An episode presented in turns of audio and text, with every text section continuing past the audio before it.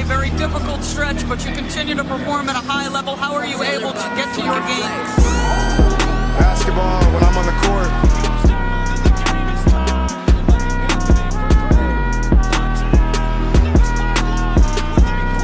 Rebecca, in the future, when you interview me, can you please take off your damn heels?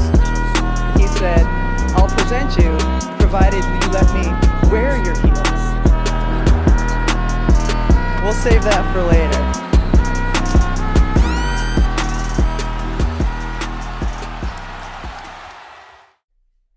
Boa tarde para todo mundo que está aqui com a gente mais um dia. Eu acho que a minha companheira de sempre está feliz, mas antes da felicidade dela, eu trago para vocês uma outra felicidade, que é a felicidade de um torcedor de New York Knicks, contando um pouquinho mais de como está a atmosfera de Nova York nesse exato momento. Alô, vocês, ouvintes do NBA das Minas, que é o Rob Porto, é, atendendo a um pedido especial da Drica, né, que me mandou uma mensagem lindíssima, me dando parabéns, sobre o meu querido New York Knicks, para falar um pouquinho da série contra o Miami Heat. Pelo tom da voz, já dá para perceber que eu estou contente com a classificação do meu Knicks para as semifinais de conferências depois de 10 anos, e olha, e que barato, né? O do Knicks é meio nostálgico, né? E você ainda pegar um, uma semifinal de conferência contra o Miami Heat, lembrando lá atrás, né? Desde 1997, quando pegou em quatro anos seguidos o time do Miami, né? Que estava com o Pat Riley, que era ex-técnico do Knicks, enfim. Eu acho que é um clima muito bacana e com certeza o clima é, em Nova York está aquele clima de quase repetitivo de 94 no Go New York, Go New York, Go de finais da NBA. Mas esse time do Knicks é um time que é a cara da torcida, né? É um time de muita raça, com muitos jogadores de talento. Lógico que a expectativa é para ver como é que o Julius Randle vai se recuperar dessa contusão no tornozelo, porque é, é um jogador imprescindível, por mais que o Jalen Brunson tenha jogado muito bem. É, vai ser difícil pegar esse time do Miami, não vai ser fácil de maneira nenhuma, né? Jimmy Butler vem jogando, fez uma primeira série absurda, né, contra o Milwaukee Bucks e mas eu acho que o Knicks entra como favorito nessa série. É, eu achava uma série equilibrada contra o Cavs, eu acho que contra o Miami o Knicks entra favorito, com o mando de quadra, jogando a maioria das partidas se necessário no, no Madison Square Garden. Cara, eu tô torcendo e eu acho que vai ser uma série, antes de tudo, muito bacana para a gente poder curtir nessas semis de conferências dos playoffs da NBA. Valeu, um abraço para vocês. Dadas as introduções por Rob Porto, um dos maiores que temos, teremos. E enfim, um beijo, Rob. Drica, sei que você também tá feliz, né? É um, é um episódio de felicidade. Que episódio feliz, né? Primeiramente, um beijo, Rob Porto, pela Valeu pela participação. Estou feliz por você. Inclusive, quero dizer, Agatha, que a gente disse, a gente combinou que se acontecer o milagre de uma final Last, Knicks e, e, Celtics, a gente vai criar um conteúdo aí especial, tá? Então já, já tá aqui, tá, tá dito. Cobrem depois Rob Porto se ele não cumprir com a palavra dele. Tô feliz, né? Ontem eu disse que eu apareceria a depender do que acontecesse no único jogo da noite de ontem. Estou aqui, estou feliz, coração tá em dia. Inclusive, marquei cardiologista para terça-feira. Ainda bem que é na terça-feira, né? Só vai ter um jogo contra o Embiid e os Sixers antes. Dá, dá tempo de corrigir qualquer coisa antes do jogo 4, 5, 6, 7 aí dessa série. Mas eu tô felizona, viu? Mais ou menos, na verdade. A gente vai falar especificamente sobre o jogo. Eu tô feliz com a classificação, mas não muito feliz com a atuação geral do time nesse jogo de ontem. Apesar da atuação, Zeca, é, o time foi classificado. Mas antes da gente falar das nuances desse jogo, queria falar que quem tá pegando as odds das minas na Sportsbet tá se dando bem. Tá né? indo bem, né? Tá se dando bem. Ontem a gente entregou lá no Instagram uma odd 4.1 que bateu. Inclusive eu fiquei torcendo pra Trae fazer o último passe ali. Deu tudo certo. 4.1, quem for, for eu garanti a, a, o dinheiro do meu jantar hoje à noite. E eu não sei você, Drica, mas tá dando certo. Então fiquem de olho, né? Apreciem e aproveitem as, as dicas que estão sendo passadas diariamente, tanto no podcast quanto no Instagram. Mas, mas vamos ao que interessa, né? Drica, me diga um pouco mais sobre esse jogo. Foi um jogo muito parelho. É, preciso falar, né? Boston Celtics se classificou fora de casa, jogando um bom basquete, né? A gente já comentou sobre o aproveitamento, inclusive, de Jason Tatum e Jalen Brown quando uh, marcam mais de 30 pontos cada um. Inclusive, só tem uma derrota, né? Ao fazerem isso, tem uma porcentagem maior até do que Michael Jordan e Pippen juntos uh, nessas mesmas circunstâncias. E, para além disso, o Tatum pegou 14 rebotes, deu 7 assistências. Jalen Brown pegou 5 rebotes e, e, também deu um bloco. É, os dois estão em sintonia como é preciso para os playoffs e para o avanço da série. Eu acho que o Boston nunca esteve em situação melhor para conseguir, pelo menos para a final da NBA, pensando, levando em consideração o tropeço, obviamente, do Bucks e, e as, os outros chaveamentos por aí. É lógico que vai pegar uma pedrada em seguida, não tem, não tem como escapar, mas chega um pouco mais tranquilo sabendo que se passar dessa pedrada que é o Philadelphia 76ers, consegue ter até talvez um trabalho mais tranquilo na final. Derek White ontem não jogou tão bem, mas continua sendo uma peça importantíssima. Marcus Smart fazendo o que sempre faz, né? Time Lord com menos minutos, mas também conseguindo contribuir. Sexto homem do ano, Michael Brogdon, também jogou, é, arremessou bem até, mas arremessou mal de três. E o Atlanta Hawks fez o que dava para ser feito, né? Trae Young começou o jogo muito bem, terminou com 30 pontos, 10 assistências, um roubo de bola, dois bloqueios, inclusive, né? É... Ele jogou o que dava para ser jogado. A John. Murray não jogou tão bem e o Atlanta Hawks volta para casa, mas eu não acho que volta triste, né? Não acho que volta decepcionado com a sua atuação e volta com a possibilidade de melhorar para o ano que vem. Agora, Trica, minha pergunta para você, para você falar um pouco mais do jogo é: falta ainda o famoso tesão nesse Boston Celtics, né? A gente não vê aquele ímpeto, aquela showtime, aquela garra de vencer e vencer com vontade, né? É isso que tá faltando só pro Boston Celtics de fato ter essa guinada? É, eu acho que fa falta muito isso. Ontem até publiquei né, no Twitter você foi lá comentar, né? Falar da falta de carisma já desse leste. Que falta essa vontade, falta muito. É uma vontade que a gente vê exacerbada aí no, no Miami Heat. Não vejo nesse Boston Celtics. Via ano passado. Acho que com relação à temporada passada em que o time foi vice-campeão, foi finalista, é, tecnicamente o time melhorou, até pela chegada do Malcolm Brogdon, enfim, o time tá mais consistente, tecnicamente melhor, embora mal treinado, né? Não lá, ele não é o péssimo treinador, mas o Doca, tirando tudo que ele fez dentro de quadra, o trabalho do Doca era melhor. É, mas eu acho que falta essa vontade que eu via no passado e não vejo nesse. E falando em playoffs, falando em séries tão duras e tão equilibradas que a gente está vendo nesses playoffs até aqui, inclusive com várias surpresas, esse pode ser um fator determinante, e foi o que aconteceu ontem no final do jogo. É, falando sobre o jogo, eu estava assim, ó, arrancando os cabelos em casa de novo pela completa displicência defensiva, principalmente do perímetro do Celtics. De novo, o Trae Young tinha toda a liberdade possível no primeiro tempo para arremessar, arremessava de onde queria, do jeito que queria, não tinha dobra, não tinha uma marcação eficiente, seja ela individual, não tinha dobra, como eu disse ele não, não tinha nem bloqueio para ele, não tinha nada. Ele estava realmente livre, leve e solto, fazendo o que queria dentro de quadro. O, o Celtic passou praticamente o jogo inteiro assim. Tudo bem que no segundo tempo o Trae Young teve muito mais dificuldade, porque quem colou nele para fazer a defesa do Trae Young foi o Marcus Smart. E ele, inclusive, o Trae Young falou, né, depois em entrevista que no segundo tempo ele teve muita dificuldade. A Agatha que o diga, né, que estava aí rezando para ele fazer alguma coisa para ela bater odd é, bater aposta. E ele falou que não conseguia, porque o, o, o Marcus Smart estava colado nele o tempo inteiro. E aí começou a se ajustar mais ou menos a defesa. E nos três minutos finais, o, o Celtics fez o que não fez no jogo inteiro, que é uma defesa muito é, sufocante, que deveria ser característica desse time, como era no ano passado.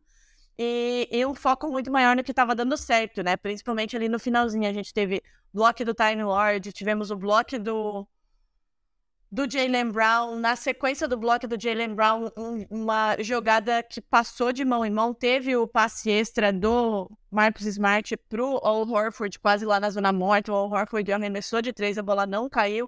E o Tatum estava ligado na Ebodan, que eu acho que ali o Celtics encaminhou é, a vitória, porque aí vem aquela confiança e o time encaminhou a vitória.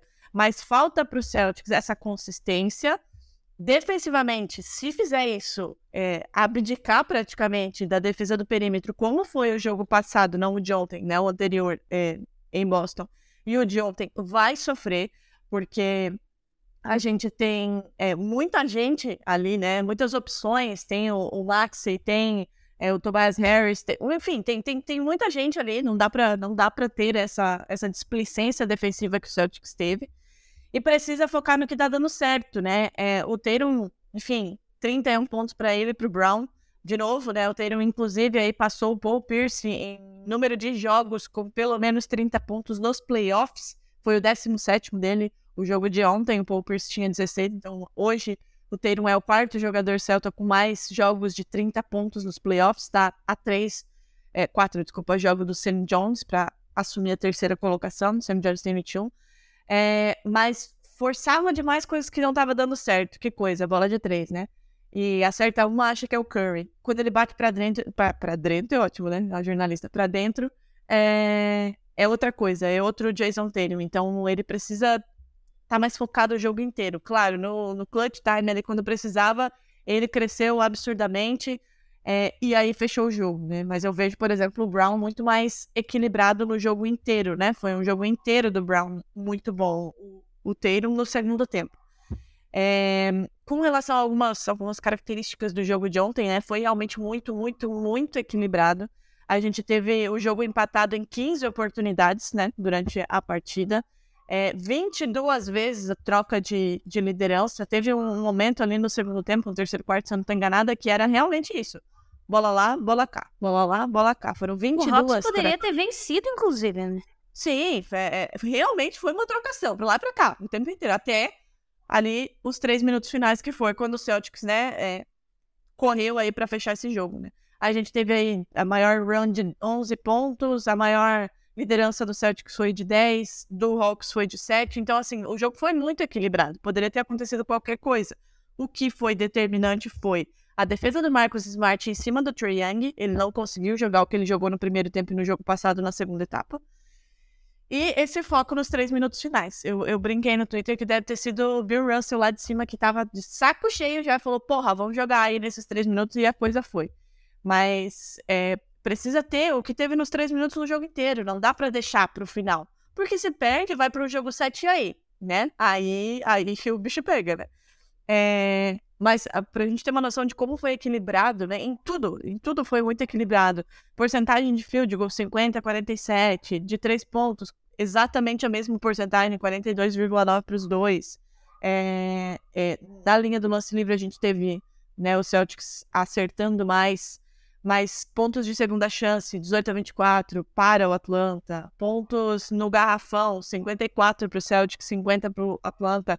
No contra-ataque, o Celtics matou o Atlanta, que foi 18 pontos para o Celtics e 4 só para o Hawks. E aí essa coisa da intensidade de atacar o ar, de ir para o garrafão, de, né, de, de não parar na linha dos três pontos com tempo no relógio, sem marcar, sem, sem sem necessidade e, e, e, ficar forçando, né? O Celtics faz muito isso e pode ser punido. Foi punido no jogo anterior e ontem conseguiu aí, né, amenizar o segundo tempo com essa marcação, principalmente em cima do Trey Young e contou também com uma noite muito, muito ruim do DeJounte Murray, né? Ele acho que até terminou com duplo-duplo, mas espera-se muito mais dele.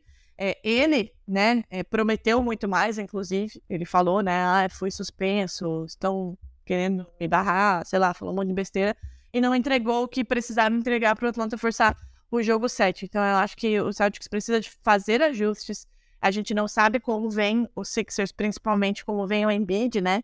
É, é, com, o quão saudável ele estará, mas é um jogo que vai, vai exigir muito mais do Celtics. Eu até falei ontem na live do Live Basketball que, e a gente fala muito isso aqui, né, Agatha? Que o Celtics ele precisa ser desafiado. É, não, sim, não tô dizendo que o Celtics vai ganhar do Sixers. Não é isso. Eu acho que vai ser uma série muito parelha, que a gente não tem um favorito. E eu realmente acho que a gente vai a seis, sete jogos. Mas o Celtics é, provou durante esta temporada que joga melhor contra times em que ele é desafiado, contra times melhores, né? É, com todo respeito ao Atlanta, mas o Sixers é um time melhor. É, prova é que durante a temporada regular, o Celtics, por exemplo, perdeu dois jogos seguidos pro, pro Orlando Magic. E o Celtics completamente desfalcado, sem quatro titulares, com apenas um em quadra, forçou prorrogação contra o Milwaukee Bucks completo, embalado em Milwaukee. Então, o Celtics parece que precisa disso. Joga melhor contra times melhores. Se isso vai realmente né, acontecer nessa série, não sei. Eu acho que é uma série muito aberta, que alguns pontos vão, vão definir, sabe? É, é, muito equilíbrio. Eu acho que a defesa vai ser primordial. O Celtics não pode dar o espaço que deu para o Atlanta para o 76ers. É, e os ajustes dos técnicos, para mim, também vai ser fundamental, o que coloca terror nas duas torcidas, né? Porque de um lado a gente tem o Doc Rivers, todo respeito, todo agradecimento ao título de 2008, embora eu acho que a parcela é, dele é quase nula com relação ao time que a gente tinha. E no outro a gente tem o Joe Mazzulla na sua primeira temporada como técnico, com vários problemas, né? É, enfim, tem muito ainda a melhorar e não é um técnico horroroso, mas tem muito a evoluir. É a primeira temporada dele e isso é mais do que natural. Então a gente vai ter que ver que, quais serão os ajustes aí durante as séries, até porque a gente tem essa situação, né? A gente não sabe como vem o Embiid ele vem completamente bem, vai ter necessidade de dobrar nele, mas aí se dobra nele vai sobrar o Tyrese Maxey livre, sabe? São ajustes que a gente vai ter que vendo aí ao longo dessa série para saber quem é que vai chegar a essa final de conferência. Tem, tem dois fatos, um fato na realidade que é bastante interessante sobre essa série, né? O Boston Celtics é o, é o terceiro melhor ataque desses playoffs, Trica. Tem média de 118 pontos por jogo, né? Aí nesses playoffs. Compensação, o Sixers segurou o Brooklyn Nets a 102 pontos por jogo, né? Então, a gente está vendo uma defesa muito empenhada contra um ataque muito empenhado. E você mencionou que a defesa do Boston Celtics vai ser crucial, né? Para a definição dessa série, eu acho que de fato é isso. Fui buscar alguns fatos, Drica. Inclusive, é, Agatha fatos seus que, fatos. Agatha e seus que, fatos. Que favorecem Boston Celtics, tá? O melhor é, recorde uh, contra o Embiid de um time, né? O melhor time que joga contra o Embiid é o Boston Celtics. Tem um recorde de 64,5%. E o melhor recorde contra o Embiid de um jogador, mínimo, é, é uma porcentagem de no mínimo 10, 10 jogos, né? Uma estatística de no mínimo 10 jogos, é o Horford, com 73% aí de, de field goal. Então, assim, é, é algo que favorece o, o Boston Celtics. Entretanto, contudo, todavia, novamente, né? O, o Hofford ele foi muito utilizado nesse último jogo do Atlanta Hawks, né? Ele sofreu muitos pick and rolls, muita bola choveu na cabeça dele. Então é um ajuste que precisa ser feito, precisa ser analisado, porque obviamente existe o time Lord para cobrir essa, essa falha, se houver, mas o Hofford é necessário, né? É a voz da experiência dentro desse time, é o cara que é, é, é, um, é um ponto de segurança, não tem como, né? De todas as coisas do universo dentro desse Boston Celtics, uma coisa que você sabe é que o Hofford vai trazer algo de bom dentro de quadra. É muito difícil a gente assistir um jogo ruim do cara, né? Eu, pelo menos, não me lembro a última vez que eu vi um jogo ruim de Al Hofford. Ele é muito altruísta, né? Se não tá caindo não. a bola é no passe, se não tá conseguindo passar é na defesa. É um cara que consegue fazer, é, é, incorporar de fato a mentalidade de time dentro do jogo dele. É por isso que ele é tão valioso para esse Boston Celtics, né? Não, eu amo ele. Eu sou um pouco suspeita para falar. Eu realmente amo ele. E não gosto nem de pensar na aposentadoria dele, que me dá até um negócio. É... O Horford, né? Ele é um cara que talvez seja um dos melhores marcadores da Embiid. Né? A gente, claro, tem todo uma diferença aí, né? Até física entre os dois, mas ele sabe marcar muito bem o Embiid. E aí, de novo, né? É, a gente tem que voltar em saber como o Embiid vai estar. Se vai ser necessário aplicar, quem é que vai, vai marcar o Embiid? Vai ser o Horford? E quando o Horford não estiver em quadra, quem vai ser? Quanto tempo o Embiid vai, vai jogar, né? Então eu acho que a gente só vai ver a partir do dia segunda-feira para saber como o Embiid está, para saber é, o que ele vai ser capaz de entregar em quadra e a resposta do Celtics a partir daí, porque obviamente o Embiid é o principal jogador e, e numa eventual ausência dele ou num eventual não 100% dele, as coisas, a dinâmica muda completamente, né? Mas é claro, o Sixers está aí descansando, parece que 300 semanas já, meu Deus, eu nem me lembro quando foi que terminou essa série, é, e certamente trabalhou muito, aí estudou muito o que faria é, se fosse Atlanta ou fosse Boston Celtics. Eu acho que o Celtics precisa é, colocar a intensidade que coloca rotineiramente contra os Sixers. Não dá para entrar achando que as coisas estão ganhas. O, o Yannis até falou, né? Na... Eles falam muita coisa, né? A entrevista dele rendeu muito, viralizou muito por vários motivos. Mas uma das coisas que ele falou foi, né, que o Bucks estava jogando pelo título já e o Miami Heat para vencer essa série. E eu vi muito isso no, na série do Celtics também. Parecia que o Celtics estava pensando lá na frente, sem, sem se preocupar com o agora. E precisa se preocupar com agora. Todo o foco precisa ser nessa série, nesses jogos. E eu acho que vai ser, de novo, por aquela situação de eh, o Celtics entender que o Sixers é um adversário muito mais duro e que pode é, tem muito mais chances de tirar o Celtics do que o Atlanta tinha, por exemplo. De novo, com todo respeito, o Atlanta fez uma ótima série, roubou dois jogos, poderia ter roubado o jogo de ontem, mas é uma, uma situação diferente. Né? Então eu acho que a gente tem que ver o que vai acontecer com o Embiid, a partir daí vai se desenhar o que o Celtics vai fazer. É, Derek White vai ser muito importante, Malcolm Brogdon vai ser muito importante, como eles têm sido, né, nessa temporada. Eu até falei que quando o Brogdon veio, para mim era isso que faltava no Celtics no, na temporada passada. Não significa que o Celtics, né, seria campeão, né?